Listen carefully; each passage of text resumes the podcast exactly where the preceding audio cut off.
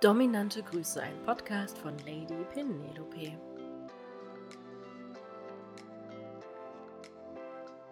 Viele Paare versuchen, die individuellen Neigungen des Einzelnen auszuleben.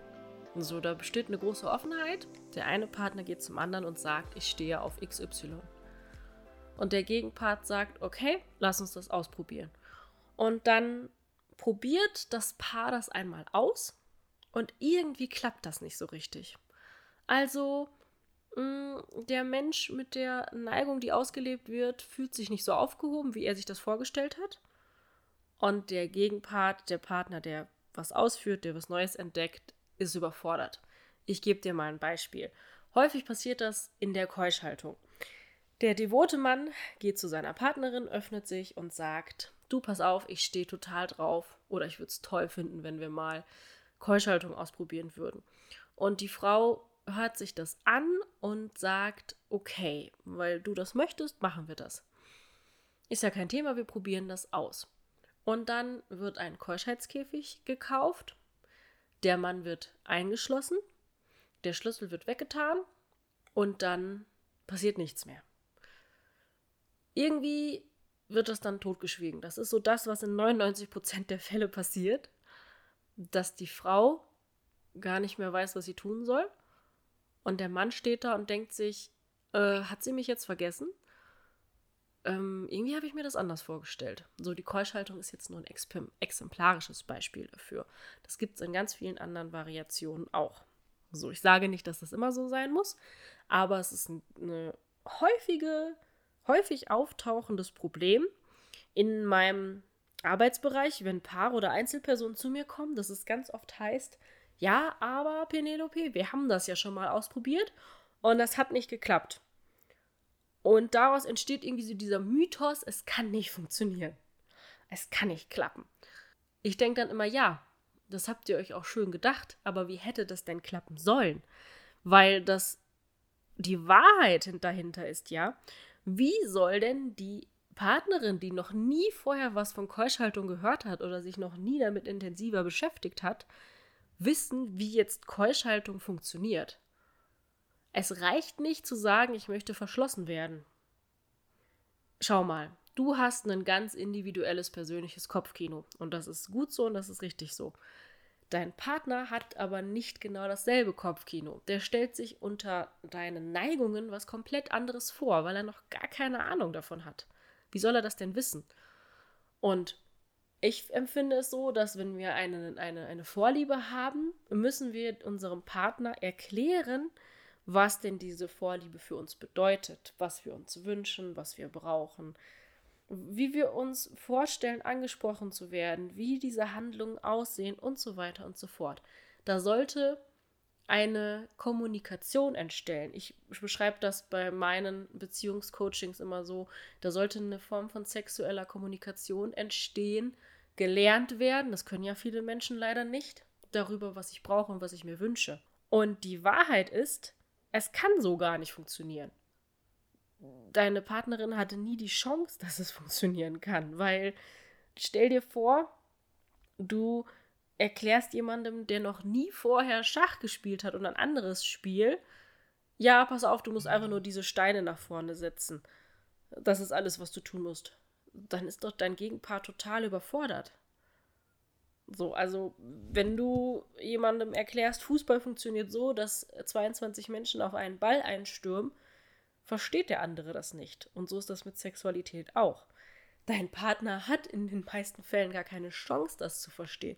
Das heißt, dieser Versuch, das auszuleben, kann gar nicht funktionieren. So, warum ist das so? Weil der Mensch, der mit diesen Neigungen zum Partner kommt, gar nicht genau weiß, was er eigentlich will. 99,9% der Leute, die zu mir kommen, haben keine Ahnung, was sie sich eigentlich wünschen. Null. Die sind damit total überfordert wenn ich die frage, okay, was ist denn das in deinem Kopfkino? Ja, das sind nur so Fetzen und eigentlich ist die größte Herausforderung in der ersten Woche rauszukriegen, okay, wo entwickelt sich das Ganze genau hin? Zum Beispiel, wenn es um Keuschhaltung geht, dann frage ich ganz oft, okay, was soll denn passieren, wenn du dann verschlossen bist? Ähm, äh, ja, das ist eine gute Frage. Ja, dann könnte ja das und das passieren. Also es ist ganz oft ein Ausprobieren. Und jetzt stellen wir uns die Situation vor, dass ein Mann oder eine Frau zum Partner kommt und einen Wunsch äußert und derjenige weiß noch gar nicht, was er eigentlich wirklich braucht oder was sie wirklich braucht. Frauen geht das ja genauso. Viele Frauen kommen zu mir und sagen, ja, der Sex ist langweilig, das Vorspiel dauert zu lange und es ist irgendwie immer eintönig und ach, ich weiß auch nicht, es macht mir keinen Spaß. Und ich dann frage, okay, wie sollte der Sex denn sein? Dann kriege ich ganz oft so Dinge wie Überraschungssex, spontaner Sex. Es sollte schneller sein, es sollte wilder sein. Also so Buzzwords. Aber was sie dann wirklich damit meint, weiß der Partner immer noch nicht. Die Männer sitzen dann sehr aufgeregt neben ihrer Frau, gucken sie an, schreiben vielleicht sogar noch mit, aber wissen immer noch nicht, was sie will. Und da hilft es, dieses Kopfkino wirklich mal aufzuschreiben und zu gucken, okay, was würde ich mir denn wünschen? Was für Wörter wünsche ich mir? Was wünsche ich mir, was passieren soll? Was sind wirklich Wünsche oder was soll gar nicht passieren? Manchmal ist es auch besser zu schreiben, was ich auf gar keinen Fall will, als zu schreiben, was ich mir wünsche. Überraschungsex heißt jetzt nicht, dass er die Frau anal, anal eindringt, ohne irgendwelche Vorbereitung. Das wird sie garantiert nicht unter Überraschungsex definiert. Und wenn sie das so definiert, sollten die beiden sich da genaue Regelungen für ausdenken, dass es für beide passt. Überraschungsex kann ja viel bedeuten. Du hast bestimmt eine ganz eigene ja, Interpretation von Überraschungsex. Also, was kann die Lösung sein? Erstens, sich erstmal selber bewusst machen, was will ich eigentlich. Zweitens, in sexuelle Kommunikation mit dem Partner treten und sagen, okay, pass auf, das und das und das würde ich gerne mal ausprobieren. Wie stehst du dazu? Und dann auch die Wünsche des Partners anhören und dann eine gemeinsame Lösung finden. Und drittens, besser beschreiben. So, da das sehr, sehr vielen Menschen wahnsinnig schwer fällt, möchte ich dich dazu auffordern, wenn du auch diese Herausforderung hast, dich bei mir zu melden oder dich weiter damit auseinanderzusetzen. Also wenn du sagst, okay, wir haben auch so ein Problem in meiner Beziehung, wir kommen irgendwie nicht, also wir können zwar über diese Neigung reden, aber wir kriegen es irgendwie nicht hin, das auszuleben oder wir wir ja, wir reden da aneinander vorbei. Oft ist das so ein aneinander vorbeireden, dann hat der eine das Gefühl, er ist schuld, dann hat der andere das Gefühl, er drängt zu viel, er will zu viel und so weiter und so fort. Das ist es alles gar nicht. Es muss einfach nur einmal eine, ja, eine Tür aufgemacht werden, zu zeigen, dass es beiden Seiten Spaß macht. Und das möchte ich auch nochmal sagen. Es geht nicht darum, dass einer alles bekommt und der andere nicht, sondern es geht darum, dass ihr aufeinander zugeht und herausfindet, was für euch beide gut ist. So, wenn du Lust hast, das zu entdecken, gibt es ab sofort einen neuen Podcast. Der heißt Leidenschaftlicher Lieben von mir. Die erste Folge wird am Sonntag rauskommen, Sonntag um 6 Uhr. Leidenschaftlicher Lieben.